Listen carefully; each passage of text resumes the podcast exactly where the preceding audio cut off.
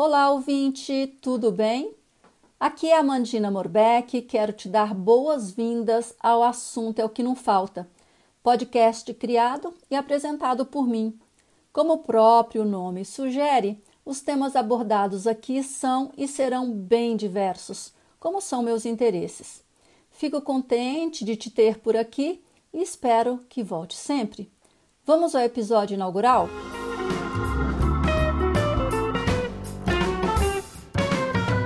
Hoje é uma data muito especial com o lançamento deste podcast, cujo foco é simplesmente não ter foco. como assim, Amã? Pois é, como falei na abertura, tenho tantos interesses diferentes que neste projeto quero trazer convidados e convidadas para conversarmos sobre temas variados, como saúde, bem-estar, gastronomia, psicologia, livros, filmes, viagens, vinhos e muito mais. Sou super fã de podcasts, ouço sempre, assino vários, como Extremos, cujo criador é meu convidado de hoje, Foro de Teresina, Escuta Ciência, Pauta Pública e Angu de Grilo, entre outros. Aprendo demais por meio deles e sou muito grata a essas pessoas que compartilham conhecimento em sua área de expertise ou que enfrentam desafios em pesquisas e em investigações, todas acreditando na relevância do que divulgam. De minha parte, com este podcast, quero deixar minha contribuição também uma gotinha nesse oceano gigante de informações e de histórias de vida. E como mencionei anteriormente, espero que você curta e que volte sempre. Os episódios terão temas atemporais, ou seja, os assuntos que pretendo abordar podem ser ouvidos em qualquer data, sem risco de ficarem vencidos. Outra coisa é em relação à duração de cada episódio, que não será delimitada. Se o papo estiver bom, para quem interromper, né não? Os episódios ficarão disponíveis nas principais plataformas, como Spotify, Apple Podcasts e Deezer. E te convido então para seguir o assunto é o que não falta. Não se esqueça de clicar no sininho, como é no YouTube, para receber o alerta todas as sextas-feiras, quando um novo episódio for ao ar. E fique sempre ligado, ligada até o final, pois no último bloco de cada episódio por sempre recomendar um livro, um filme, uma série, um outro podcast, um restaurante, etc. Então, e vamos para o segundo bloco. Neste primeiro episódio de lançamento do Assunto é o que não falta, tenho um convidado muito querido, o Elias Luiz, fotógrafo, aventureiro, criador do portal de aventura Extremos e também escritor. Mas eu não vou falar muito mais, porque quem vai contar a história é ele mesmo. Olá, Elias, tudo bom? Oi, Amanda, tudo bem? Ah, que legal, hein? Participar do seu primeiro podcast, que fantástico. Pois é, tá, aqui tá tudo ótimo e eu quero te falar, meu, bem-vindo, porque assim, várias vezes a gente já conversou no seu podcast, que eu já até mencionei na abertura de hoje, não sei se você lembra, mas o primeiro podcast que a gente gravou junto, né, é. lá no Extremos, foi no dia 10 de novembro de 2012. Ah, caraca, tem tudo isso! É, podcast número 6 do Extremos. É, porque hoje eu entrei no, lá no seu, né, no, no que eu sigo, o seu podcast, e eu vi que está no 373. Isso, exatamente. Ó, 11 anos atrás a gente já gravava podcast, amor. Que barato, Elias. Que barato. E eu te falo, viu, porque você foi uma das inspirações, né, para eu criar este aqui.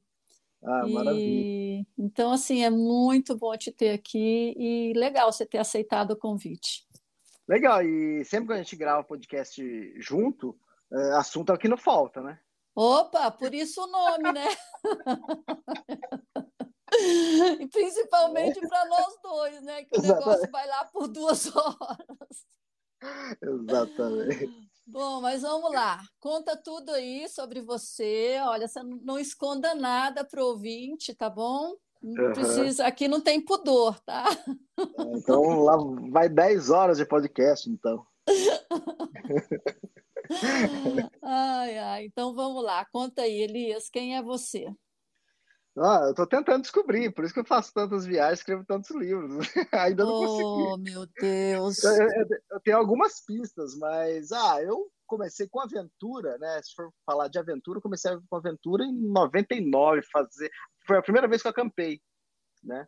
E aí depois é, comecei a fotografar, já, come, já tinha é, feito um curso de fotografia dois anos antes, e comecei a juntar essas duas paixões, né? É, natureza e fotografia. E com isso também comecei a criar sites né, é, na internet. Eu tinha alguns clientes e tinha o meu próprio site. Eu, antes disso, era, é, trabalhei, fiz engenharia, trabalhei na IBM, depois saí da IBM, comecei a fotografar, comecei a fazer viagens de aventura. Uhum. Então aí parece, você contando uma história assim, parece uma coisa romântica, né? Ela largou tudo para viajar. não conta os perrengues, né? É, exatamente. E não conta que passou tantos anos até começar uma outra parte. Uhum. A gente vai mudando de profissão, vai mudando é, o nosso rumo, né? Mas é muito devagar, né? Vai, vai anos, né? Não, então... e sem então contar que para cada mudança que você faz, você paga um preço por isso, né? Exatamente, você sempre deixa alguma coisa, né? Eu nunca abandonei tudo, né? Nunca foi difícil é, abandonar tudo. Acho que quando eu saí da IBM, aí tudo bem. E, mas aí depois disso eu comecei como fotógrafo, como webmaster. Na época era webmaster, né? O cara, o webmaster fazia tudo. E depois disso eu fui é, mudando é, o rumo da minha vida, mas sempre agregando, nunca abandonando. Eu continuo fazendo site até hoje. Eu faço sair dos extremos, né? Continuo fotografando até hoje. Então fui agregando. Escrever, eu comecei a escrever mais ou menos na época eu te conheci, que a gente deve ter se conhecido em 2006 por aí, Amandina. Foi 2006 na Aventura e Ação. Exatamente. A gente fez uma viagem para para acho que foi para Chapada, né? Chapada dos Veadeiros. Não, a nossa a primeira vez que eu te vi, a nossa, nossa primeira viagem juntos foi lá para o Tabuleiro. Exatamente, exatamente. E aí depois, quando a gente terminou de, da viagem, é, eu fui como fotógrafo, aí você, você e o Ricardo falaram, ó, oh, Elias, agora você entrega o texto do roteiro que você fez. Como assim? Eu sou fotógrafo. Mas aí, como eu tinha feito a, a, a trilha sozinho, né? Então eu que tinha que é, escrever. Aí tive que escrever na marra, aí comecei a gostar da brincadeira. Aí comecei a ver que era legal, tipo assim, pô, se eu já fotografo, eu posso escrever, aí fica, eu faço tudo sozinho, né? Entre aspas, né? Então, então, porque o grande tchan da Aventuriação, né, a afinada revista que a gente curtia muito, era isso, né? Quer dizer, você fazia aventura, você contava história, você fotografava, ou então ia um fotógrafo junto. Não tinha essa de, ah, eu vou contar lá para a mãe, por exemplo, né, para a repórter, e ela escreve por mim. Quer dizer, nada disso, né? E aí depois você, é, logo depois você criou o Portal Extremos, Elias? Eu criei o Portal Extremos em 2007. Por quê? É, porque em 2007 eu mudei para Brasília, né? É, um ano depois fiquei noivo. Como eu mudei para Brasília, eu fiquei longe de todos os amigos, fiquei longe da revista e fiquei longe de tudo. Eu falei, poxa, eu curto aventura para caramba. Eu falei, pô, por que eu não crio o site? Então deixa eu tentar. Eu, foi quando eu lancei Extremos, final de 2007 e tá até hoje. E você continua fazendo tudo. Exatamente, no extremo sempre foi assim, né? Eu, eu como eu criei o site, né? É aquela, é aquela coisa. Eu comecei a é, criar site em 2007. Então, uhum. é, eu edito as matérias. Lógico, tem pancada de colunista, né? Tem 40 colunistas. Como que foi você ter, é, ter tido a ideia do podcast? Por exemplo, eu estou aí com quantos anos depois né, que você começou? Como que, que que te deu esse clique? Ah, eu vou começar a conversar com esse povo aí na aventura. Como é que? Então, eu tinha um, um cliente, né, entre as pessoas que eu é, fazia site, né, que eu administrava, que era o Luciano Pires.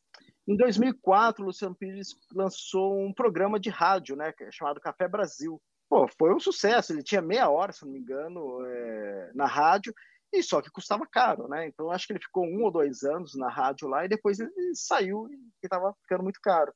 Ele falou, caramba, eu... e ele gostou da brincadeira, né? De gravar programa assim na rádio. Ele falou, pô, com outra forma, não tem uma forma digital fácil para para distribuir, né, o, o, que eu gravei, né?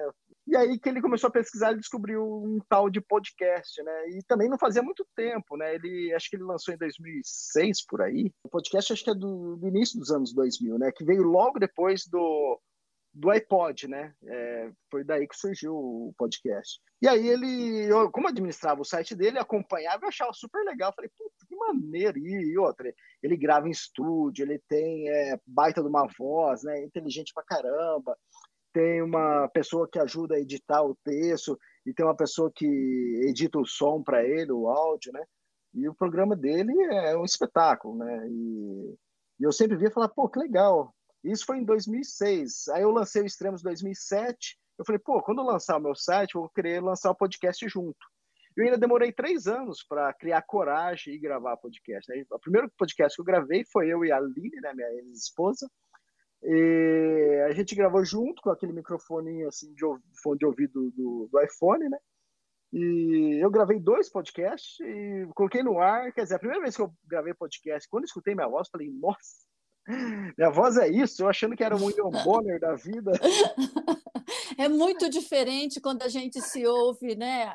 É assim, demais. A gente falando tem um, uma impressão, aí depois você se ouve sua gravação, é tipo assim, nossa, mas essa é minha voz?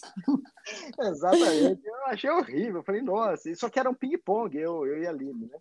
E eu gravei dois, aí eu desisti. Eu falei, ah, não, não dá, minha voz não dá. Aí depois passou um tempo, eu acabei comprando o microfone. A gente comprou o microfone junto, né, Mandina? Aham, uhum, da Shure. E aí, com, com o microfone da Shure, já, aí já melhorou um pouco a voz, né? Não era, tava longe de São William Bonner, mas já não era uma taquara rachada, né? Então, o primeiro podcast que eu lancei foi em abril de 2010. E estou aí até hoje, 13 anos.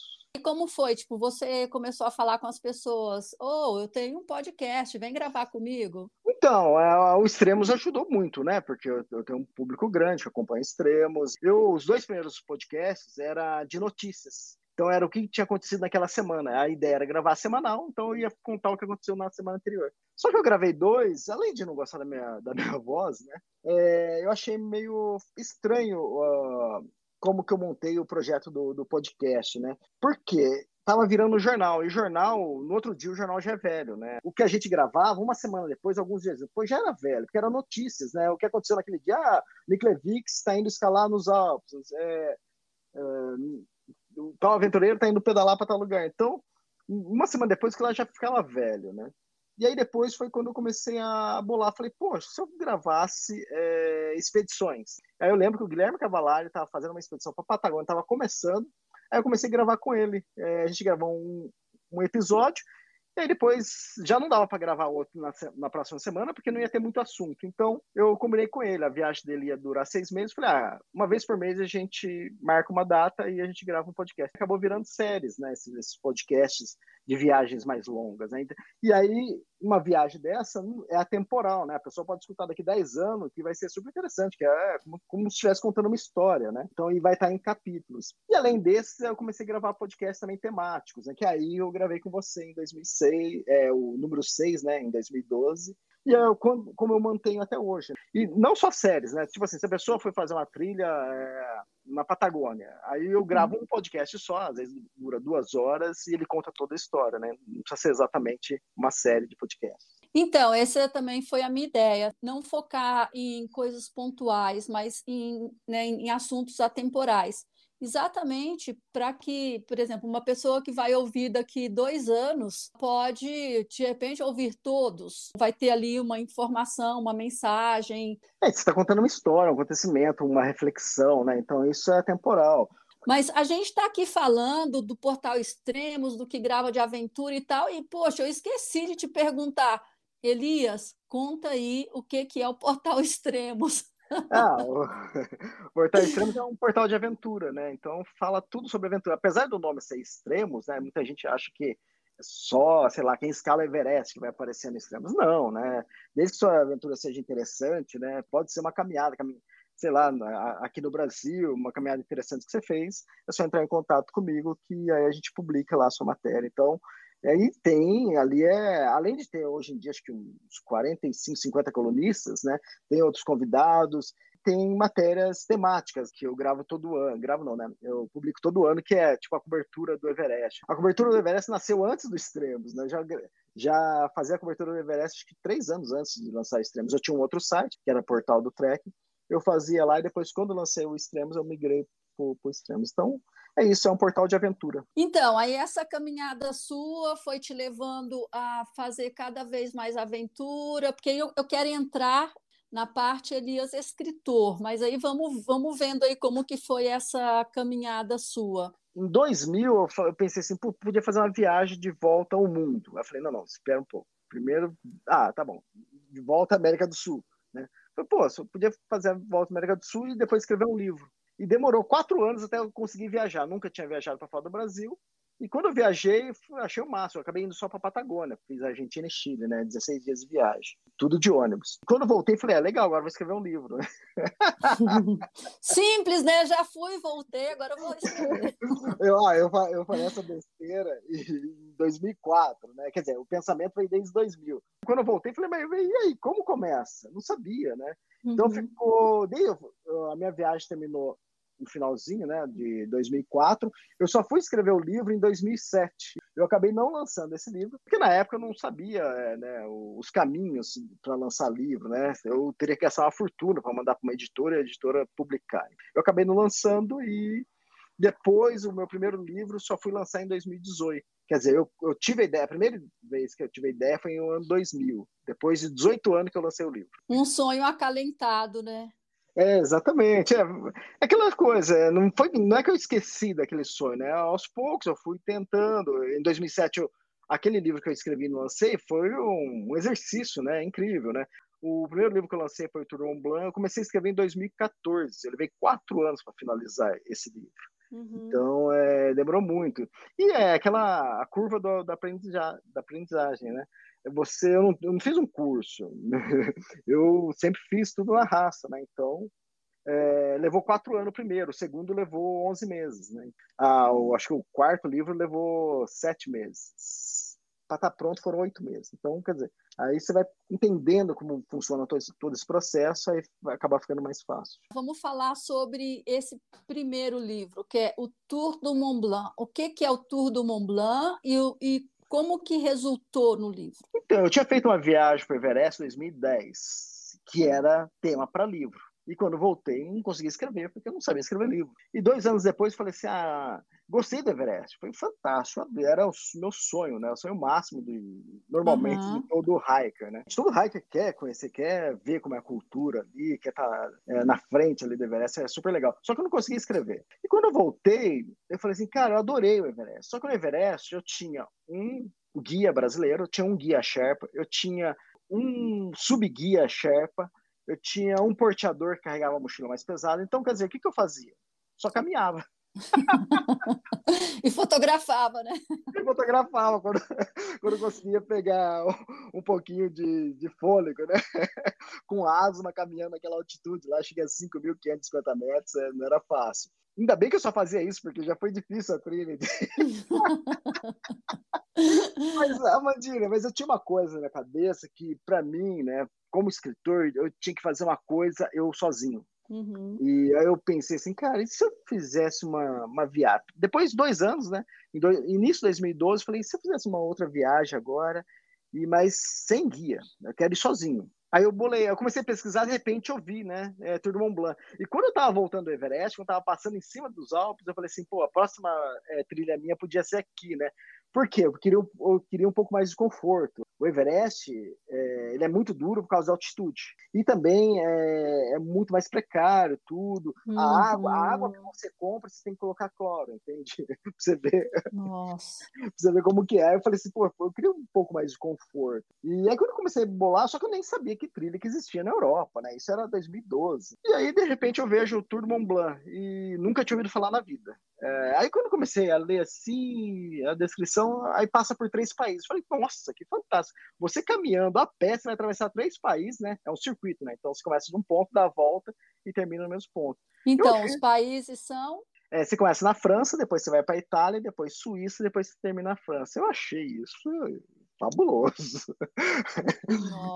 e eu já tinha publicado matéria no Extremo sobre Chamonix, acho que o Rodrigo Raineri já tinha decolado de lá do, do cume do Mont Blanc, né? E já tinha ouvido falar sobre Chamonix, muito charmosa, assim, e para mim era um sonho distante, achei que nunca eu iria lá, né? Quando eu pesquisei isso, falei, caramba, não é que eu vou lá, eu vou chegar a pé lá. Eu vou dar uma volta no Mont Blanc inteiro, eu vou chegar a pé. Que coisa mais legal do que isso? Não vou chegar de carro, de van, de nada, vou chegar a pé. Né? Então eu achei fantástica a ideia. Eu falei, pô, eu vou fazer isso. E era sem guia, entende? Eu tinha as reservas dos, é, dos refúgios, então, e eu fui sozinho. E aí eu achei, tipo assim, falei, pô, isso daqui dá, dá uma história, isso aqui dá um livro, né? Porque eu tô fazendo tudo, tô sofrendo mais, tô sentindo tudo na pele, né? E quando você faz tudo sozinho, você tem que planejar, você tem que correr, eu corri atrás de patrocínio, a Curto me patrocinou. Eu acho que você trabalhava na Curto na época ou não? 2010, 12? Hum, não, já tinha saído. E a, a Curto patrocinou, eu só fiz o Turbo Branco por causa da Curto. Então você tem que correr atrás de tudo, eu achei legal isso. Então aí eu vivi toda essa aventura, né? 11 dias de caminhada, teve um dia de descanso no meio da trilha, e tudo sozinho, tive bolha no pé pra caramba, tinha mais de 15 bolhas no pé foi uma aventura que eu falei, pô, legal, agora vivi uma aventura incrível, agora vou escrever um livro. Cheguei em, casa, cheguei em casa não escrevi. é, eu tentei, sentei, mas não deu, não deu. Eu desisti. Aí depois, é, foi 2012, 2013, eu acabei divorciando, voltei para Campinas. Aí eu tava sossegado, morando sozinho, eu falei assim, cara, e 2014? Eu falei, pô, se eu pegar o Tour Mont Blanc que tá mais fresco na minha cabeça e tentar escrever. Aí eu comecei a escrever, aí saiu uns três, quatro capítulos. Aí foi legal. Aí eu pulava, eu, eu lembrava de um assunto interessante em capítulo 8. Aí começava a escrever a parte do capítulo 8 parava. Aí eu voltava pro 5, sabe? Foi meio bagunçado, assim. Aí depois eu dei uma parada, acho que quase um ano. Aí depois eu peguei de novo, aí eu falei, aí deu 2016, falei, pô, deixa eu pegar, deixa eu ver o que que falta. Eu já tinha é, escrito 30% do, do livro. Se eu pegar firme, termina esse ano. E aí foi o que aconteceu, entende? Aí eu consegui é, terminar e aí eu tive que publicar. Aí eu tomei dois canos em duas gráficas, não cano, né? Que eu mandei na gráfica, eles imprimiram, só que a, a qualidade das fotos estava péssima. Aí foi para outra gráfica, aconteceu a mesma coisa. Aí foi numa terceira gráfica, aí que deu certo. Aí que eu lancei o livro em 2018. Uhum. E o título dele? Tour de Mont Blanc em busca de Emily. E ainda teve isso, né? Quer dizer, esse encontro com a Emily. Tem, tem, é legal. A história da Emily é bem interessante. Perdura, é. né? Perdura. É lógico, a Emily está aí, está tá acompanhando, né? Então, esse foi o primeiro livro. Aí depois você falou, poxa, peraí, agora eu já sei escrever. Então, tem uma coisa interessante do, do, do primeiro livro, né? Que aí eu falei assim, eu comecei a escrever, falei, pô, tá indo, agora tá indo eu fiz a segunda viagem sem ter, ter, ter lançado o Tour Mont Blanc. Eu fui viajar para Kungsleden, hum. tipo assim, algum um mês depois que eu tinha terminado o Tour Mont Blanc, né? Em 2017 eu fui para Kungsleden, fiz a Kungsleden e estava escrevendo o Tour Mont Blanc. Então, quer dizer, eu tinha uma outra história encavalada. Foi legal isso porque eh, eu tinha uma outra experiência, entende? É, da vida, de trilha. E aí depois eu lancei, quando eu lancei o Tour Mont Blanc, eu já tinha uma história em seguida para contar, não precisava viajar. E foi logo na sequência. Depois que eu lancei o Tour Mont Blanc, passou acho um, dois meses, que é aquele turbilhão, né? Quando você faz lançamento, aí vendendo pra caramba. Aí depois eu comecei a escrever já o Kungsleden. Então é aquele negócio, né? Aquela insegurança do primeiro livro, né? Você, você não sabe se você se você está conseguindo passar, transmitir para as pessoas o que você sente, né? O que você tem na cabeça, né? Hoje em dia está muito fácil, né? Eu recebo mensagens de áudio, de texto pelo WhatsApp, por e-mail, né? Por vários lugares. É, muito então, legal. Então, esse contato do escritor com o leitor, hoje em dia, é, é, muito rápido, muito dinâmico, muito fácil, né? Muita gente, às vezes, fala, não, mas é o Elias que está falando aí? Eu falei, é, sou eu. É, então é legal. Então isso me animou. Falei, é tipo assim, eu tenho uma equipe gigantesca, mas eu gosto de falar com o meu leitor. É, acho que quem trabalha por conta, uh, sim, né? Tipo eu, você também, várias outras pessoas, é, esse negócio do eu keep, né? É constante, né? E, e hoje em dia eu acabo fazendo isso, né? Eu acabo escolhendo roteiros que não sejam tão conhecidos, que é exatamente isso. É, é o que você falou. O que é Kungsleden? Sim, agora você vai contar, né? Que roteiro é esse? Kungsleden. Lembra quando eu fui falar com você sobre a Kungsleden? Que eu não sabia nem como é que pronunciava. Ué, quando eu montei o roteiro, eu cheguei lá falando Kungsleden, né? Eu achei que era Kungsleden. Aí depois você começa a ouvir o pessoal local, aí você começa a aprender. E que significa trilha do rei, né? King's Trail, né? Então, é uma trilha de 450 quilômetros na parte norte da Suécia e acima do Círculo Polar Ártico, né? Você anda uns 300 quilômetros acima do Círculo Polar Ártico, você cruza e termina um pouco mais para baixo. E eu achei incrível também por causa, por causa da região e também por estar caminhando acima do, do Círculo Polar Ártico. Falei, cara, que fantástico! Comecei a bolar. E nesse livro, né? O que aconteceu? Com tudo Mont Blanc, achei fantástico. Mas eu senti falta de ter alguém junto de poder conversar mais, poder filosofar mais, sabe? Poder debater assuntos. E por mais que eu tenha encontrado com a Emily em alguns pontos, em alguns lugares, né? Como vocês uhum. podem ver, lendo o Tour do Mont Blanc, eu queria viajar junto com uma pessoa, né? Eu falei assim, pô, mas nenhum amigo meu gosta de fazer isso que eu faço. Todo mundo acha que eu sou louco. Como vou encontrar alguém, né? E aí veio uma inspiração. Era essas coisas sempre acontecem lá pelas 11 horas, meia-noite, duas horas da manhã. É, eu sei. Você e, o pior é que a inspiração vem, você acorda, começa a pesquisar e, e aí parece que alguém manda para o seu colo. Pá, Depois, olha aqui, cara. Depois a gente vai contar sobre isso aí. é legal. E aí eu falei assim, cara, e se eu fizesse? Eu tenho extremos, né? Eu falei, se eu fizesse uma campanha no estilo do Shackleton, que ele colocou lá procurando um marinheiro, né? Eu, pô, fazer uma campanha procurando uma pessoa que queira viajar comigo. Cada um paga o seu custo, né? a vantagem da pessoa é que ela está indo fazer uma viagem o custo base, né? É, uhum. Se ela uhum. for com alguma agência, ela vai pagar o dobro, o triplo, né, disso. E eu falei, pô, e se eu fizesse isso, né? E aí eu tinha bolado que seria a Kungsleder, só que eu não queria falar, né? Eu não queria contar. Porque a Kungsleder, nenhum brasileiro tinha completado essa trilha ainda. Eu falei, pô, se eu colocar isso na internet, vai, todo mundo vai querer fazer antes de mim, né? Só para ser o primeiro. E quando eu lancei a campanha, isso era meia-noite, comecei a ter ideia. Quando deu três horas da manhã, eu já tinha feito a página no site.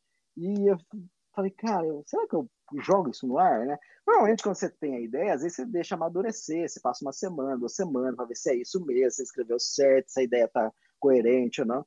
Aí eu falei, ah, sabe uma coisa, cara? Ah, vai, vai, eu joguei no ar. Aí no outro dia de manhã, acordei, fui na casa do meu irmão e contei para ele. Ele falou, você tá louco, imagina a pessoa não te conhece, a pessoa vai ter que pagar a parte dela. Vai para uma região fria, imagina. Você nem contou para onde que é, imagina ali. Você ficou louco, né, meu irmão? Ele é mais velho. E, e ele jogou um banho de, de água fria nele. Aí, aí você eu... pôs o rabinho entre as pernas e tipo, poxa. Aí eu voltei, almocei na casa dele. Aí quando eu cheguei em casa era uma hora, uma e meia da tarde, mais ou menos. Falei, ah, deixa eu dar uma olhada lá na página, né? Que tinha colocado no mural de recados. Quem quisesse, tivesse interessado, deixa ali no, no mural de recados que está interessado. Mais de 100 mulheres tinham assim, feito inscrição. Então, você não contou o que, que era o que, que era o convite. O que, que, que era? Tipo assim, não era para qualquer pessoa, tinha que ser uma mulher. Tinha que ser uma mulher, isso. Que gostasse de aventura. Exatamente. Ah, o Woman Wanted. Procura-se mulher para uma jornada perigosa, frio intenso, longos dias com sol da meia-noite, perigo constante, retorno duvidoso, honra e reconhecimento em caso de sucesso. Era isso. Esse era o mote principal, né? Depois eu, eu falava mais algumas coisas, cada um tinha que pagar a sua parte. Só que isso instigou as pessoas, né? E as mulheres adoraram a, a proposta. Comecei a fazer uma seleção, é, conversar com algumas, aí eu já começava Depende, tipo assim, na segunda conversa eu já falava para onde que era, porque elas tinham que saber para onde era, né? Uhum. E eu uhum. comecei a fazer uma seleção. De início, algumas já falavam que não, porque por causa da data era muito longa, ou por causa do lugar, ou ou, ou por causa do custo também. Eu fui eliminando, aí eu baixei para 20 mulheres e depois fui diminuindo até escolher a Laura Sete, que morava, acho que deve morar ainda na Dinamarca, né? Brasileira, mas ela morava lá. Falei, poxa, para ela desistir, né? Porque isso foi três meses antes da viagem. Para ela desistir vai ser mais difícil, ela já mora ali perto, né? já tá tudo encaminhado. Ela é casada e acabei escolhendo ela e a gente foi, foi incrível, né? A ideia. E a ideia era essa, né? Eu queria, né, na minha cabeça, o que, que era? é, como duas pessoas que não se conhecem se, se dão num ambiente extremos, né? Isso durante 30 dias. Uhum. Então é uhum. quase como um Big Brother né? da vida real, né? Da aventura. Então eu falei, cara, eu achei a ideia fantástica. E ainda acho até hoje. Já tomei umas pauladas, já. Mas é legal, e, mas todas as experiências foram válidas com todas as mulheres, entende? E você aprende muito, né? Então, a convivência dois. E isso ajudou a dar uma pimenta no, no livro, né? E na história. Eu tenho um amigo que falou assim, Elias, mas como você vai. Você fala que você vai escrever um livro da Kungsleder que você nem sabe se vai dar história, né? Eu falei, cara, eu já estou colocando duas pessoas que não se conhecem para fazer uma caminhada é, acima do Círculo Polar Ártico, numa trilha que ninguém, nenhum brasileiro percorreu, cara, tudo isso já é história, né? Quando você está numa viagem de aventura assim, no meio do nada, passando 25 dias sem, sem ninguém por, por perto, numa região inóspita e sem apoio de nada, você tem que. O companheiro vai ser seu apoio. Então, se você não se uhum. der bem ali, não tem como você. Você pode passar cinco dias bonzinho com a pessoa, né? É, vestindo uma máscara, mas não, não adianta. Passou dez dias, você já não aguenta mais. Você vai, você vai mostrar quem realmente você é, né? Tanto a pessoa quanto eu, né? Não tem como se, se esconder, né? Então, Exatamente. Pô, essas viagens de aventura é legal por causa disso, né? Você vai se conhecendo mais, né? Eu gosto disso, né? Tipo a Kungsleder, né? Era uma, uma região poucas pessoas a gente encontrava durante a trilha, né? Então, você fica muito tempo sozinho. Você conversa um tempo com a, com a, sua companheira de trilha, mas no quinto, sexto dia você já começa a ter um, pouco mais de tempo para você mesmo, né? Às vezes eu deixava ela caminhar na frente, ou eu caminhava na frente, deixava ela um pouco mais atrás. Para quê? Para eu ficar sozinho e para ela também ficar sozinha. Senão, que adianta, né? Os dois estão tá ali na, no Círculo Polar Ártico, né? Acima do Círculo Polar Ártico, falando de uma trilha aqui no Brasil, né? Então é bom ficar sozinho, se ouvir, né? Se escutar um pouco, ter esse contato com a natureza, isso é primordial. E aí lá na trilha você já ia construindo a história, você já ia pensando, tipo, poxa, isso aqui dá para contar assim, assado, quer dizer, você já né, já ia fazendo, vamos chamar de tópicos aí do, do seu livro? Então, eu escrevo um diário. O diário é a base de tudo, né? É, hum. O diário e, a, e, as fotos. Então, quando eu sento para escrever o livro depois da viagem, eu abro o meu diário e eu pego, sei lá, o segundo dia de viagem ali. Vou escrever esse segundo capítulo e pego naquele dia as fotos que eu fiz aquele dia. Então, porque tem coisas que tem nas fotos que não tá no diário. Então, o diário que vai me alimentar depois, quando eu voltar, quando eu for escrevendo. Então, tudo bem. Se é uma viagem, tipo, você foi 25 dias, né? Então, teve 25 diários, né? Quando eu voltar, depois de uns dois meses, eu começo a escrever. Só que eu começo a escrever pelo diário 1. Quando eu chego para escrever, sei lá, o capítulo 20, já se passaram oito meses que eu cheguei. Então, quando você chega no capítulo 20, você, você pega aquele diário do, do dia 20 lá, você olha e fala: caramba, aconteceu isso mesmo. então, a importância do diário, né? Aquela coisa, tipo assim, se você fugiu de um urso, é, que você caiu no rio, uma árvore quase caiu em cima de você, isso você vai lembrar para a vida inteira. Aí tem certos detalhes que é primordial para dar tempero no livro, que se você não anotar no diário, depois você vai esquecer. E são coisas assim que parecem significantes, mas quando você vai sentar e escrever o livro, tem uma grande importância. Dessa vez na Patagônia, é, esse livro que vou lançar daqui dois meses, é, eu estava caminhando, eu vi uma flor, eu falei, pô, que flor bonita, né? Eu adoro fotografar, eu, eu, tento fotografar todos os tipos de flor que eu vejo no caminho, né?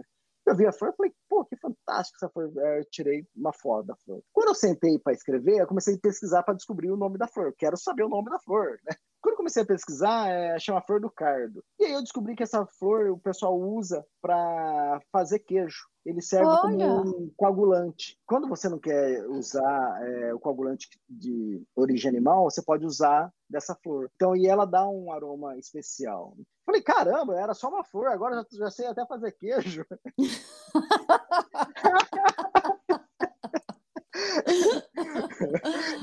Nas Rock Mountains também, eu, vi, eu fotografei uma flor, nossa, que flor bonitinha, como eu vou pesquisar depois? Aquela flor nasce em região que teve é, avalanche e o urso gosta de comer aquela flor. Porra!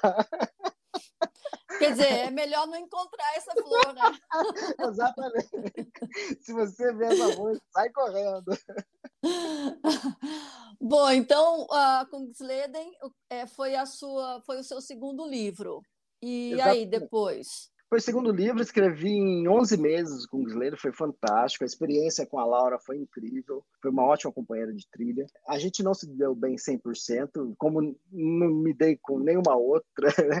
com todas. Se eu levar meu irmão, eu também não vou dar, não, não, eu não vou dar 100% com ele, porque você está em momentos estressantes, né? Então, e não existe a pessoa perfeita, né? Aquela situação uhum. perfeita. É que normalmente as pessoas imaginam, falam, nossa, eles foram lá para o Kingsley, no meio do Ártico, viram a aurora boreal e acham que o mundo é perfeito. Mas não, tem aqueles conflitos diários. E é o que dá a pimenta, né? Que dá o tempero no livro uhum. que dá as reflexões. Aí você faz umas burradas, a pessoa faz outras coisas, aí você gera reflexões, você acaba aprendendo com isso, né? E o leitor vai, vai navegando nessas histórias. Uma coisa legal da Kungsleder é que, quando eu vi, a gente tinha que pousar em Estocolmo e era lá no norte, lá em Abisco, né? No início da, da trilha. Você podia pegar um avião, três horas e meia estava em Kiruna, pegava um trem ou um ônibus lá, já chegava no mesmo dia. Ou você podia subir de trem, que eram 18 horas de viagem. A Laura falou, ah, vamos, vamos de avião, lógico, né? Falei, não, vamos de trem. Pô, muito mais, tipo assim, você contar uma história, é, né, era mais aventura, mais romântica, né? Não questão de namoro, sabe? Questão de história, né? você começar o livro dentro de um trem, e é assim que começa o meu livro, começa exatamente dentro do trem. Então, agora vamos falar sobre a Rock Mountains. O que é, onde é e por que, né? Rock Mountains. Então, lancei é, Turmont Blanc na Europa e Kungsleden no norte da Suécia, Europa. Eu falei, pô, preciso mudar de continente, né? E aí comecei a procurar alguma coisa. Ai, mas você é chique. Gente, ai, eu preciso mudar de continente. é tão. Ai, tá, tá sabe, tá assim. Eu já tô entediado. Foi Europa, agora eu vou. Poxa, mitidinho. É o seguinte, o custo base de uma viagem hoje em dia, para qualquer lugar do mundo, é o mesmo, praticamente, entende? E isso é uma viagem do jeito que a gente faz, né? É, que acampando. Então, a única diferença é o preço de, do avião, entendi? Não, não muda muito para a Europa, para os Estados Unidos ou para Nova Zelândia, é um pouquinho mais caro, né? Então, é, como chegar não importa. Então, aí você tem a possibilidade de escolher para onde ir, entende? Uhum. E é exatamente isso, porque o leitor, de repente, ele quer, ele tá fazendo uma viagem para América do Norte, ele quer ver uma trilha lá, né? Sei lá, de repente ele quer saber uma história de lá. Então a ideia foi essa, de ir mudando os continentes. E, e eu descobri as, as Rock Mountains. Depois também descobri que nenhum brasileiro tinha feito. Foi a mesma história. Eu fiz uma campanha, mais de 100 mulheres se inscreveram. Só que acontece, a Kungsleder foi uma trilha muito fácil entre aspas, foram 25 dias caminhando, 450 quilômetros de caminhada, só que esforço físico era, não era tanto. Quando uhum. eu olhei é, a altimetria da trilha da, das Rock Mountains, a gente ia atravessar muitos passos, muita montanha, ia ter urso, ia ser muito mais difícil. Falei, eu preciso de uma mulher muito mais forte né, do que foi a Laura. Quando eu lancei a campanha, é, eu comecei a selecionar as mulheres. É o seguinte: não adianta, né, eu pegar 100 mulheres e querer escolher, escolher, escolher, que você não vai escolher a mulher perfeita, porque não existe mulher perfeita, né? Eu Mas... sou. Como assim, Elias? Eu, eu preciso convidar você, então. Né? Eu me senti ofendida agora. É que não existe pessoas perfeitas, é isso que eu quis dizer, né? Eu também não sou perfeito, né? Então, aí, quando eu comecei a selecionar as mulheres do, do das Rock Mountains, é, eu falei, eu não vou fazer entrevista pra caramba de novo, não. Eu comecei a selecionar quem fazia trail running ou corrida de montanha. E eu falei assim, a primeira que eu entrevistar e topar vai ser. Falei, cara, não adianta ficar, querer ficar escolhendo, né? Vai ser, cada um vai ter sua história. Vamos ver o que, vai dar. Convidei uma primeira mulher e ela viu que as datas ia bater com algumas competições que ela tinha. Falei, beleza, não dá.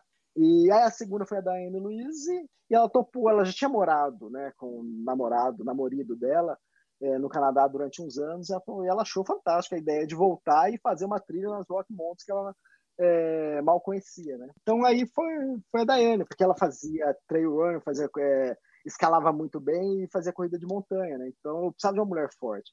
Eu escolhi uma mulher tão forte que, que ela caminhava o dobro de mim. Se precisasse, ela colocava nas costas e levava.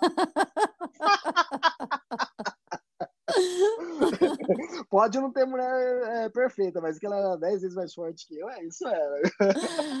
É, isso aí eu, eu realmente não vou conseguir bater com ela, não, porque eu não consigo te carregar, não. Era, a Daiane é muito forte. E, tipo assim, na trilha, ela, ela tinha que diminuir o ritmo, senão ela me deixava para trás, né? E, mas, mas foi legal, foi tipo assim, foi a pessoa perfeita para as Rock Mountains. Eram 1.100 quilômetros as Rock Mountains. Lá no, começa na fronteira do Canadá com os Estados Unidos e sobe para o norte do Canadá, né? Aqui tem as Rock Mountains também, né, o parque lá nos Estados Unidos, porque a cadeia de montanhas, na verdade, começa no meio dos Estados Unidos e vai corta o Canadá. E a trilha GDT, né, que chama Great Divide Trail, é, tem 1.100 quilômetros e começa ali na divisa e vai em sentido norte. Ali, de todo o tempo que a gente caminhou, a gente encontrou uma cabana. E isso, e quando a gente dormia naquela cabana, eu falava, puta, devia ter dormido na minha barraca, que era mais confortável, mais limpinha. não, tinha, não tinha rato na minha, na minha barraca, lá naquela cabana tinha. Nossa! Então, quer dizer, aí foi uma experiência diferente, né? Lógico eu prefiro dez vezes mais fazer que nem eu faço no Tour do Mont Blanc. Você chega lá, já tem um refúgio, vai comer um risoto de, é, de limão, né? Foi, essa última vez eu fui, tinha risoto de limão, aí tinha vinho da casa, que era, era um, um refúgio na Itália, então era um vinho italiano, um pão italiano. Então eu adoro. Por mim, toda a trilha devia ser assim. Hum, entendi. eu tô um aqui ponto. fazendo propaganda do aventureiro. Ah, não, já arrependi. eu gostaria, né? Mas se você quando a trilha não tem isso, tudo bem, vai assim também, né? E só que é muito mais desconfortável. Você tem que estar tá, é, atento a isso, né? Porque uhum. se você sai para uma aventura não pensando como vai ser, como você vai enfrentar essa solidão, como você vai enfrentar montar uma barraca na chuva ou fazer o número dois no meio do mato durante 30, 40 dias, né? Então uhum. você nem sai de casa, né? Então é, é, super desconfortável. Mas tudo bem, vai ser só 40 dias, depois você vai voltar para sua casa, vai estar tudo limpinho, tudo bonitinho. Então é, você sofre pouco tempo só. Então. A minha cabeça funciona assim, né? Eu sei que eu vou passar por, por desconforto, mas é, logo vai passar. E, mas quando você caminha com uma, uma, outra pessoa, é muito mais confortável, Romandina. Eu voltei depois para as Rock Mountain sozinho. E eu caminhei menos do que, que eu caminhei com, com a Daiane. Com outra pessoa, você acaba tendo apoio, você acaba. Ou às vezes você tem que apoiar outra pessoa, você esquece dos problemas, entende? Uhum. Então, é, sempre a dois vai ser mais fácil. É, e sozinho aí você tem que lidar com você mesmo. E em termos de perrengues, assim, eu li os seus livros, né? Eu acho que a Rock Mountains foi a mais, né, assim, onde você teve mais dificuldades, né? É, exatamente, é o livro que o pessoal costuma dizer que mais gosta, porque quando, quanto mais você se ferra, melhor é o livro, né? Pode ter certeza que eu não busco isso, não. Não, não quero pensar, ah, então eu vou fazer alguma coisa para me ferrar. Eu, a última coisa que eu vou querer. E a gente planeja bem sempre a aventura para que não aconteça nada. Mas, por coincidências, aconteceu muita coisa na Kingsley. Teve tragédias, teve, nossa, aconteceu muita coisa com a gente. É, problemas, então, né, questões pessoais, né, assim, questões pessoais, é é, e coisas na trilha, né? Urso, árvore, rio, um monte de coisa, né? E tudo ferrando você. Então, e tudo te provocando, né? E quanto mais você é provocado, né? Melhor reações você tem, começa a se entender mais, começa a ter reflexões, você começa a entender um pouco mais a vida, né? Ou o seu lugar na vida. Eu achei a experiência na sua Rock Mountain fantástica, né? Que me provocou muito, né? E depois, na hora de sentar e escrever, foi, era o meu terceiro livro. Eu escrevi uhum. em, em nove meses o livro. Então, é, fluiu muito melhor. E eu tinha uma história incrível para contar também. Dos livros que eu escrevi, o que foi mais fácil de escrever foi as Rock Monsters, porque a história fluiu. Eu tinha é, uma bagagem já de dois livros que eu tinha escrito, né? Então, eu já tinha experiência. Então, na hora de sentar para escrever Rock Monsters, já foi é, mais gostoso e também resultou numa boa história. Kungsleder eu lancei em 2019. Então, qual que era o meu projeto? Era lançar um livro por ano. Eu lancei, não, foi 2020. Lancei o Tour Mont Blanc em 2018, em 2019 lancei Kungsleden, em 2020 lancei Rock Mountains. Aí quando chegou metade de. Metade não, né? Início do ano, março, aí veio a pandemia. Eu estava terminando de escrever é, Rock Mountains. Então, quando chegou a pandemia, para mim não mudou nada, porque eu trabalho em casa, né, em home office, desde 99. Então, para mim, eu vi o pessoal reclamando, eu falei, mas que vocês estão reclamando o quê? Você está na sua casa, pô. é uma delícia delícia. Eu adoro também.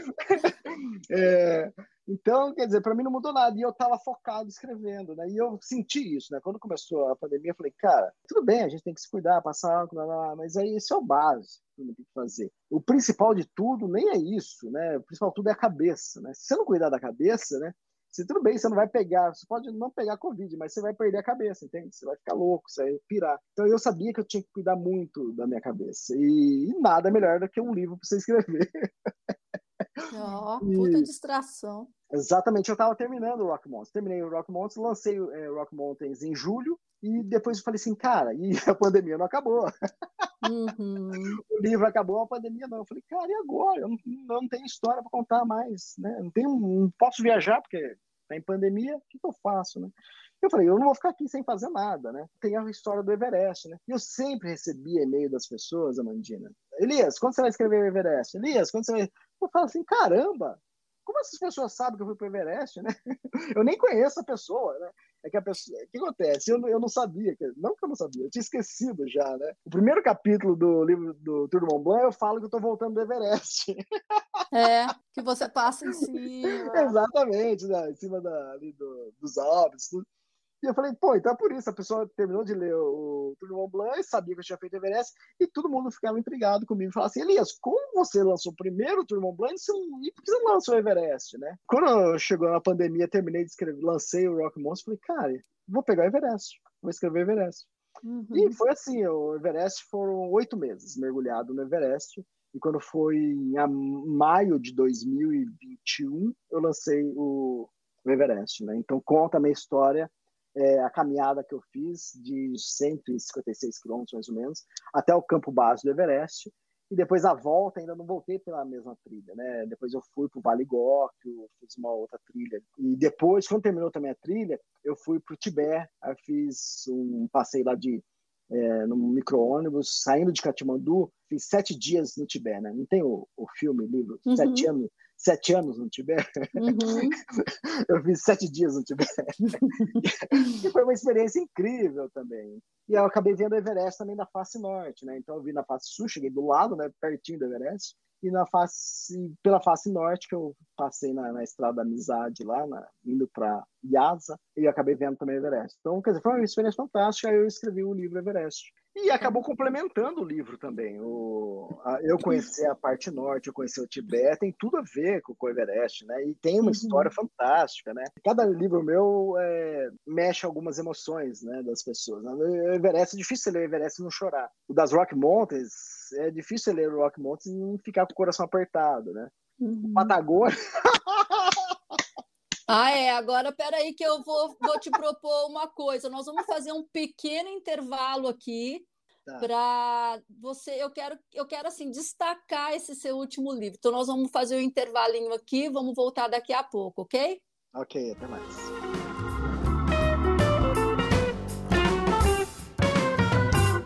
de volta aqui com Elias, meu querido amigo, uma pessoa que eu admiro de montão. Esse papo está muito gostoso. Eu falei para ele que não era para ele contar, né, sobre esse último livro aí que está a caminho. Agora você pode, Elias. Eu estava todo empolgado no ritmo, falei, eu vou falar. Não, eu não quero que você conte tudo. Eu estava brincando lá no começo, quando eu falei que era para você contar tudo, não, não deixar nada para trás. É. Então, ó, o Tour Mont Blanc, é, todo mundo saiu perguntando quem que é Emily, né? E o Kungsleder, né? Teve coisas ali também. Patagônia, se a, se a pessoa não der uns berros ali durante a leitura, quer dizer que eu, eu, não escrevi muito bem o livro. Ah, não acredito, não acredito que vai ter berro. Vai ter Emily de novo? Não sei, não.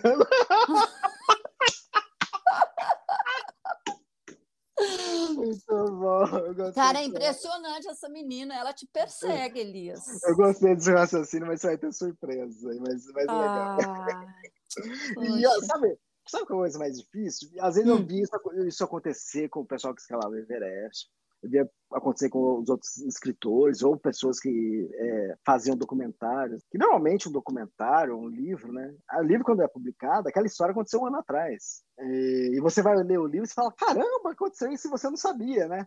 Uhum. E tem coisas que aconteceram comigo e ninguém sabe, só que aí no livro vai estar, tá, entende? Quer dizer que você escondeu até de mim, não. sou sua confidente. É, você sabe uma coisa, surpresa, que ninguém sabe, que eu até mostrei uma foto para você, né? Que eu, que eu coloquei. Ah, uma coisa que a gente não falou das Rock Mountains. Uma coisa que já queria ter feito num, num outro livro. Hum. e eu não tinha conseguido. Eu queria ter feito na Kungsleder e não consegui fazer. Quando chegou as, as Rock Mountains, já no início eu falei, eu tenho que fazer isso. Aí chegou um certo momento que eu consegui encaixar no livro, que é a tal da frase secreta. Com esse lance, eu, eu adorei esse lance de você, tipo assim, de tudo que eu faço hoje em dia, o que me dá mais prazer é escrever. Uhum. Mas por que eu acho que é o que me dá mais prazer? Hoje eu também guio, né? Mas guiar, né? Você ir lá para um, um, lugar, levar, levar leitores de seus livros para fazer a mesma trilha que você fez, é fascinante, é um prazer imenso. A pessoa que viajou com você no livro agora vai estar viajando com você na mesma trilha.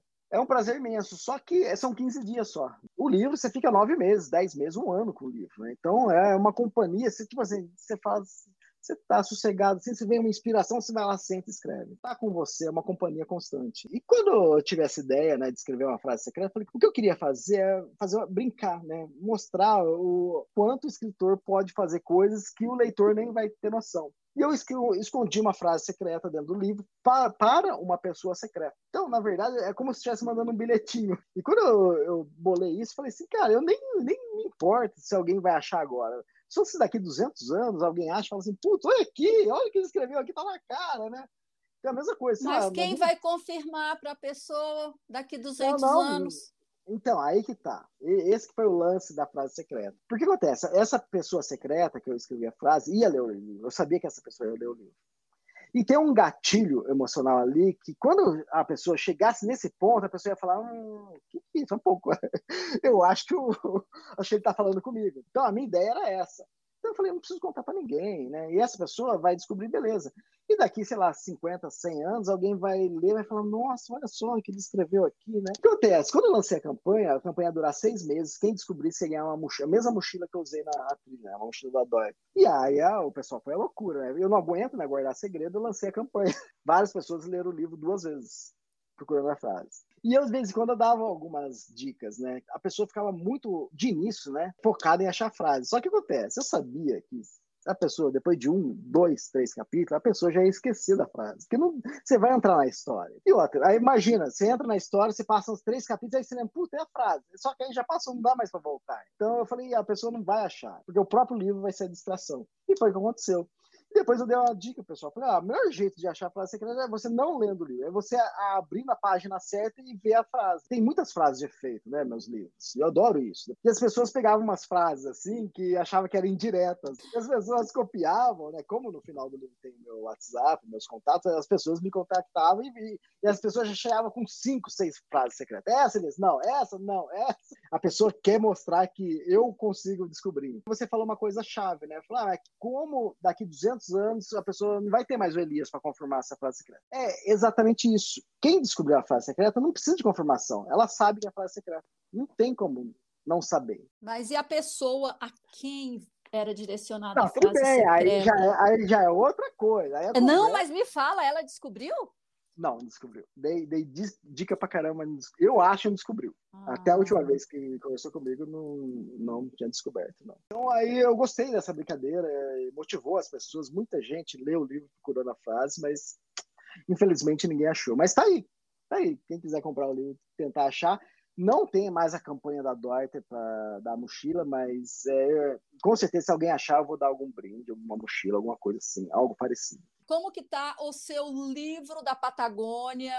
O livro da Patagônia eu terminei faz três dias de escrever, uhum. mandei para revisão. A minha revisora falou assim, Elias, daqui 40 dias eu te entrego. Tá bom, vou falar o quê? Eu dependo de você, baby. É. Eu não tenho como falar assim, ah, me entregue 20 dias, né? Uhum. Então faça no, no, tempo dela, né? E, e, isso é bom também, é ótimo. Você fica 40 dias, né? Eu acabei de mergulhar no texto, né? Durante levou, acho que dessa vez eu levei 10 ou 11 meses para escrever. Uhum. E, mas por quê, né? Porque dessa vez eu guiei, né? Eu viajei, eu montei é, roteiro para o ano seguinte, então ah, eu acabei dividindo um pouco o tempo. Por isso que demorou mais para escrever. E foi legal também essa experiência, porque teve partes do livro né, que eu escrevi em maio. A primeira versão eu, terminei de escrever no início de dezembro. E agora, quatro dias atrás, eu terminei a segunda versão, que é a, é a minha final. Aí, quando chegou no meio de dezembro, eu comecei a pegar, voltar lá do primeiro capítulo e revisar mais é, um pente fino, né? E eu cheguei em parte do livro e falei, caramba, eu escrevi isso. Nossa, eu tô incrível! Não, é, tem umas, tem umas partes legais e que eu nem lembrava do que acontecia. Eu falei, putz, olha que legal isso aqui! Pô, esse cara escreve bem, né? Não, não é só isso, né? Pelo acontecimento, né? Tudo. Eu falei, cara, que legal, né? Quer dizer, já tinha se passado oito meses, seis meses, entende? Então é, foi legal isso. É bom esse distanciamento, né? Porque na hora que você dá esse segundo olhar, você está é, mais crítico, você tem uma outra visão, né? Você está mais distante, distanciado né, do, do texto. Aí, como vem a mensagem está finalizada, eu já pego aquele primeiro capítulo e já vou fazer a editoração. E sou eu mesmo que, que monto o livro, né? Então, eu vou lá no InDesign e eu escrevi o livro. Na verdade, eu escrevi o livro no InDesign. E eu vou lá no InDesign e já começo a montar o livro lá, releio o texto para ver se está tudo certinho e vou colocando as palavras que tem que ficar em itálico, isso, já vou fazendo toda a editoração, né? Quer dizer, eu vou montando o livro devagar. E você isso... tem ideia de quando vai lançar? Vai ser em abril. Tá. Vai dar, vai dar a mesma quantidade de páginas do, das Rock Mountains. Vai dar, deixa eu ver, tô até pegando 322 páginas. Uma coisa que eu gosto muito é, nos seus livros são as fotos, né? Que eu acho assim fantástico ter essa complementação e tudo. E você fotografa muito bem também. Ah, obrigado. E tem uma coisa na foto, eu lancei o Tour Mont Blanc, lancei o Kungsleden, mas o que acontece nos livros com fotografia? A fotografia normalmente fica num bloco de foto no meio do livro. E isso faz baratear o livro, né? Porque você tem um bloco de 16 páginas de fotos, então você coloca um encarte ali no meio do livro, beleza, fica o bloco de fotos. O meu livro, hoje em dia, tem quatro blocos de fotos, né? Eu comecei com três, mas quando você pegava, tipo um livro da Merklink, aí, aí lá, sei lá, tinha 16 páginas de fotos, que é normal, que é um bloco de fotos, né?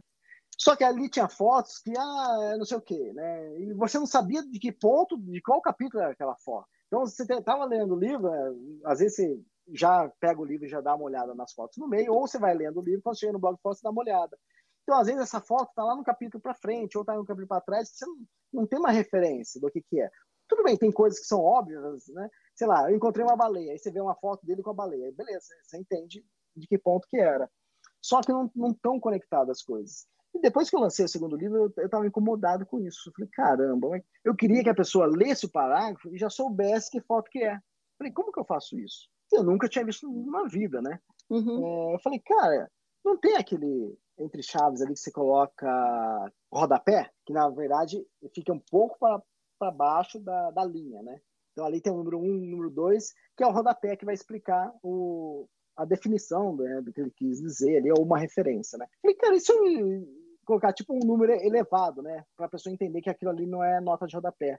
Então ali eu coloquei um número. Então, sei lá, tem o número 3. Você está no tal parágrafo, você está lendo ali, aí termina de ler o parágrafo, tem o número 3. Você vai na foto número 3, é a que faz relação. E lá na foto número 3 está falando tem, tem a foto, tem a legenda, e no final da legenda tem o número da página para você voltar, né? Porque de repente você fechar o livro, tem o número da página para você voltar. Ah, estava na página 32, vamos supor, né? Então você volta. Então tem essa ligação. Então a pessoa está lendo, e eu já, várias pessoas mandaram mensagem para mim, que tem alguns trechos do livro que é bem descritivo, assim, estou descrevendo alguma coisa, e a pessoa fala, puxa, achei que no final ia ter um número para dar uma olhada na foto.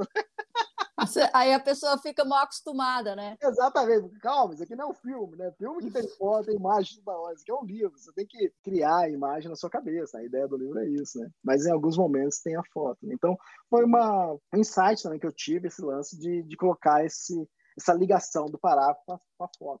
Uma coisa que eu achei que caiu muito bem.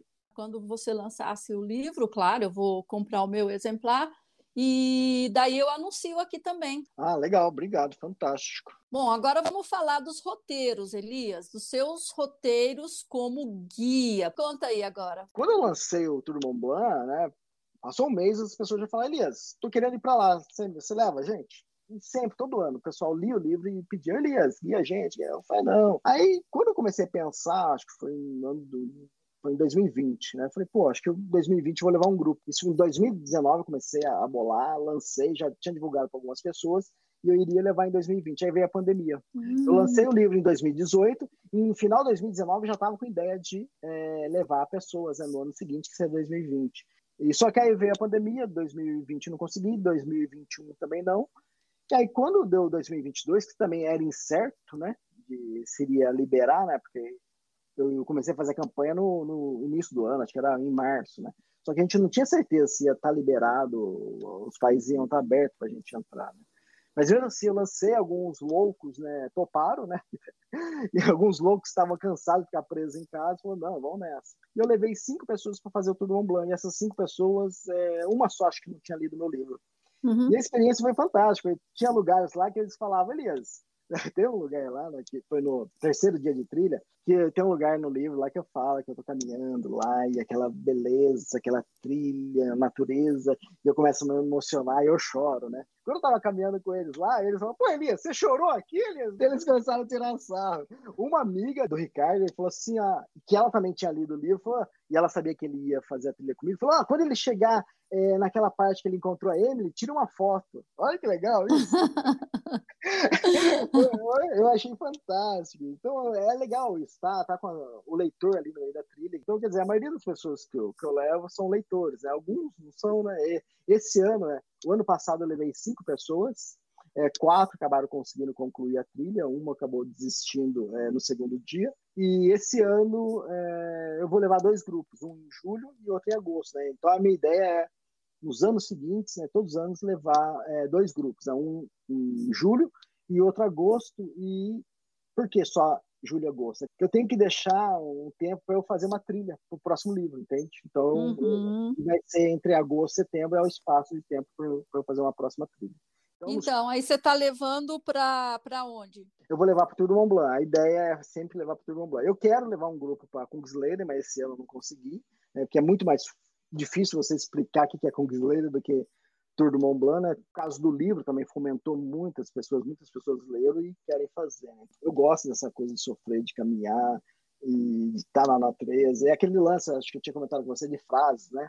De estar tá criando coisas novas né, na trilha é, todos meus livros, né, eles, ele começa, acho que na, que é na quarta página, né, que normalmente tem uma frase de efeito, né, é, vários livros aí, as pessoas colocam né, uma frase de um autor famoso. Eu, quando eu comecei a escrever meus livros, eu falei, cara, eu acho essas frases fantásticas, mas eu queria escrever uma frase que fosse 100% o que eu vivi. Aquelas frases, tudo bem, a minha tem frases fantásticas, mas é uma frase dele, né, para ele.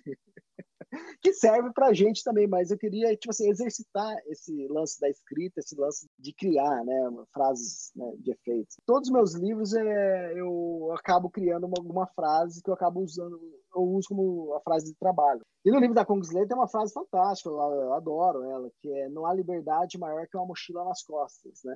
E essa frase eu acabei escrevendo, né, tendo a ideia dessa frase no meio da trilha, porque eu pensei assim, né, quando eu tava fazendo a trilha lá num lugar inóspito, no meio do nada, lá caminhando 450 km, falei, tudo que eu preciso está na minha mochila. Que liberdade, eu acho tremenda, né? Que tudo bem, quem faz de moto, motorhome, bicicleta, outra coisa, ela sempre tem que estar preocupada com o seu carro, com o seu motorhome. E quem está fazendo uma, uma, caminhada, tudo que ele precisa está nas costas dele e a, a, mochila você pode fazer qualquer coisa que a mochila vai estar junto com você, né? É, então, você leva só a casinha, né, com você. É, é, exatamente. Tudo bem, tem uma barraca, tem seu fogareiro ali.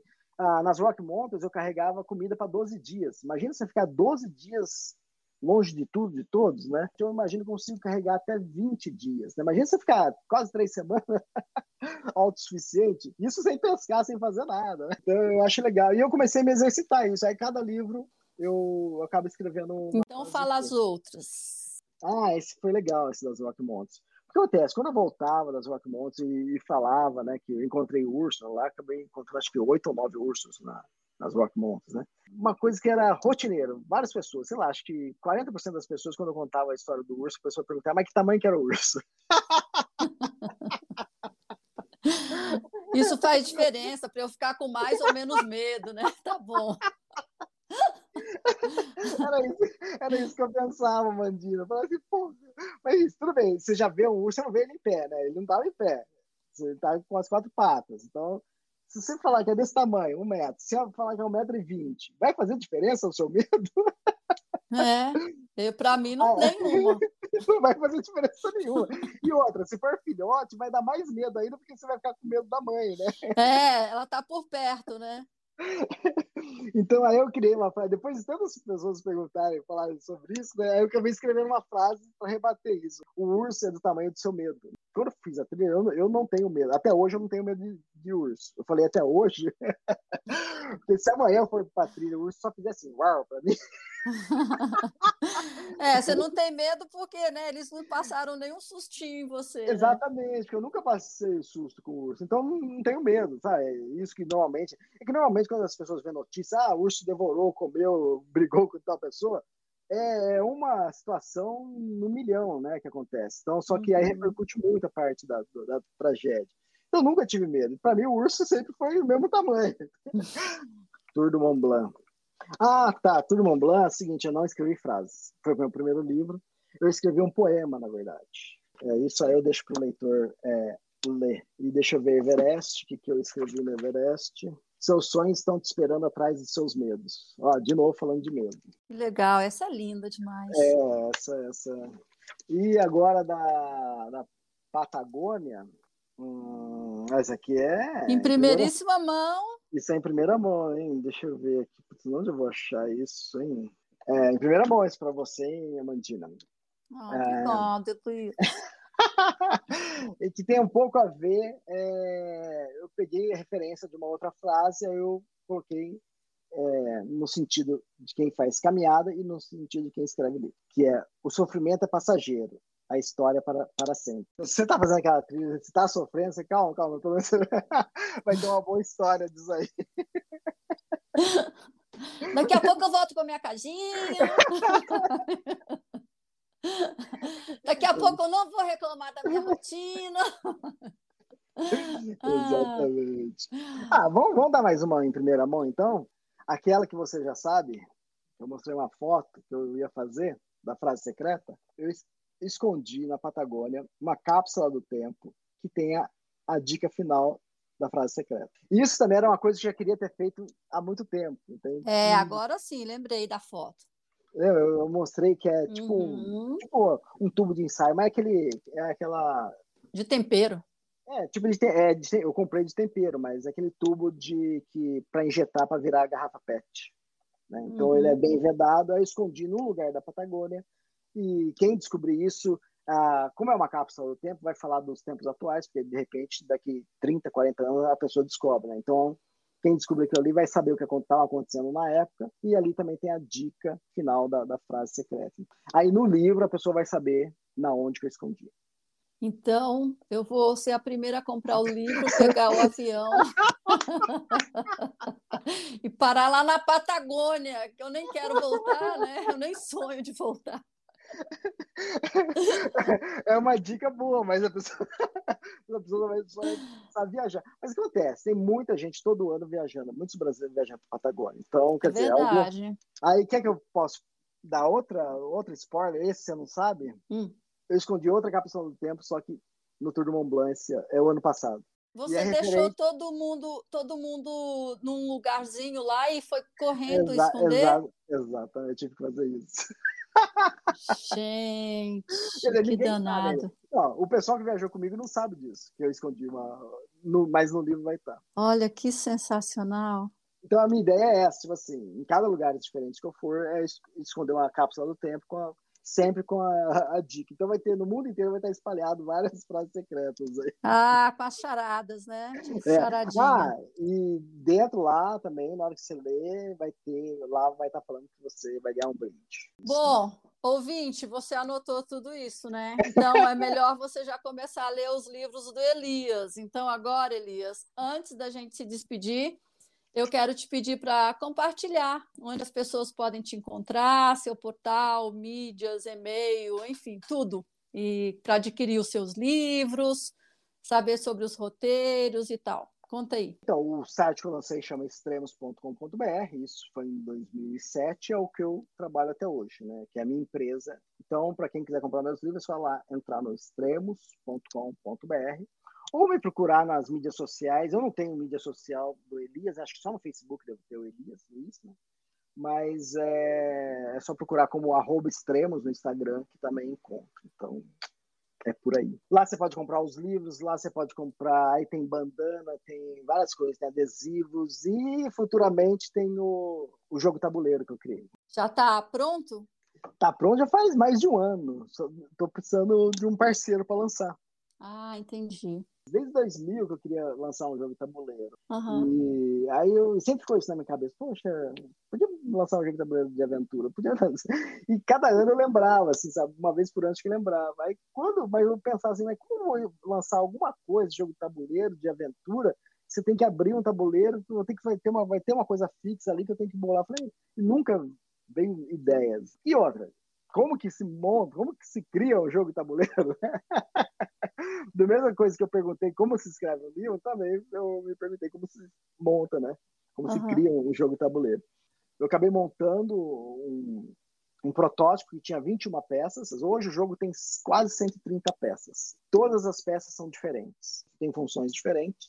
Imagina, né? Eu criando com 21 peças ali, só que na minha cabeça eu já tinha tudo montado. Para mim, eu já tinha o jogo inteiro. Eu não sabia quantas peças, mas demorou acho que uns três ou quatro meses até eu ter as, a quantidade de peças. Aí eu pedi para um, um, uma pessoa criar arte e eu peguei e montei em peça de, de tabuleiro mesmo. Comprei aquele papel, acho que é Panamá, né? Paraná, não sei. E aí eu fiz a peça e eu, tenho hoje eu tenho um protótipo e eu já devo ter jogado umas 500 vezes, acho que umas 100 pessoas diferentes. Então eu passei mais de um ano, quase dois anos em testes, para quê? Exatamente para procurar falhas, né? E, se eu me engano, tem acho que 60 regras. Hum. 50 ou 60 regras do jogo. Mas é, tipo assim, regrinhas é, rapidinhas, né? São os, os, tirinhos. E aí eu acabei criando o, o, a regra, o, o, folheto de regra, que ficou super legal, que exemplifica as situações do jogo. Então você está na fase de precisar de, de parceiro, é isso? Isso, preciso de um parceiro para lançar o jogo. Ele está totalmente pronto. E é exatamente sobre o quê? Sobre trilhas de longa distância. Então, é, vamos ver se, sei lá, esse ano ou ano que vem. O jogo vai ser de conquista de trilhas, então isso é interessante. Então, dizer, dá para lançar esse ano, eu preciso de um parceiro. Está pronto o jogo.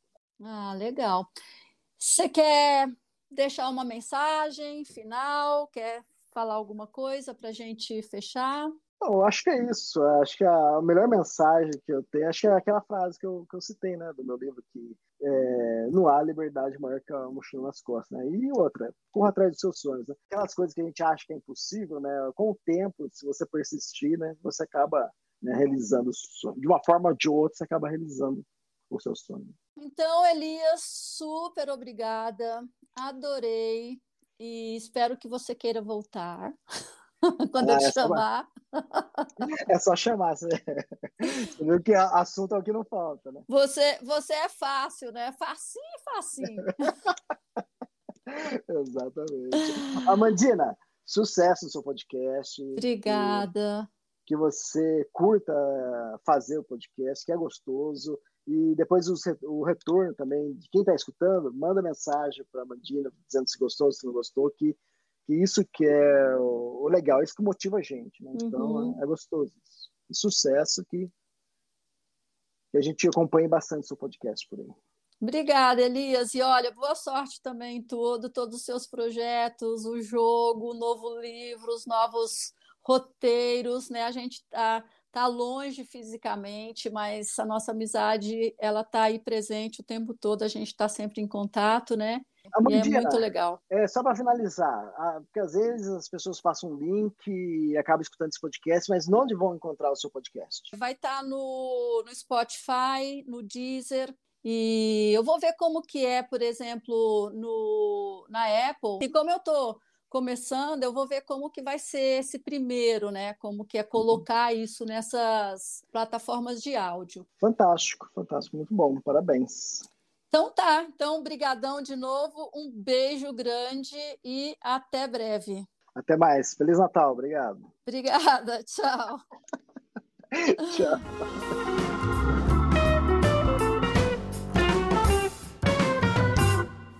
Nos despedimos do Elias, mas eu te digo para não ir embora ainda, porque não acabou.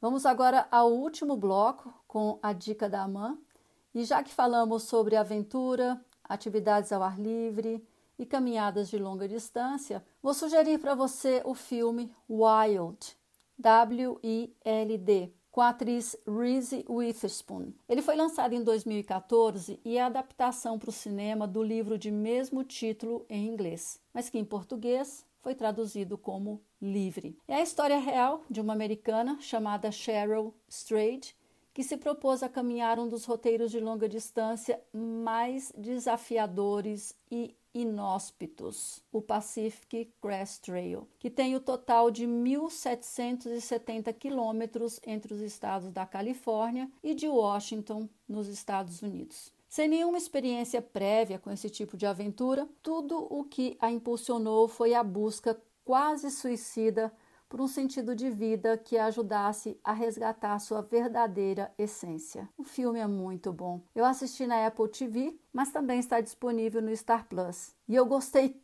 tanto do filme que acabei comprando também o livro, que traz mais detalhes ainda. Então é isso.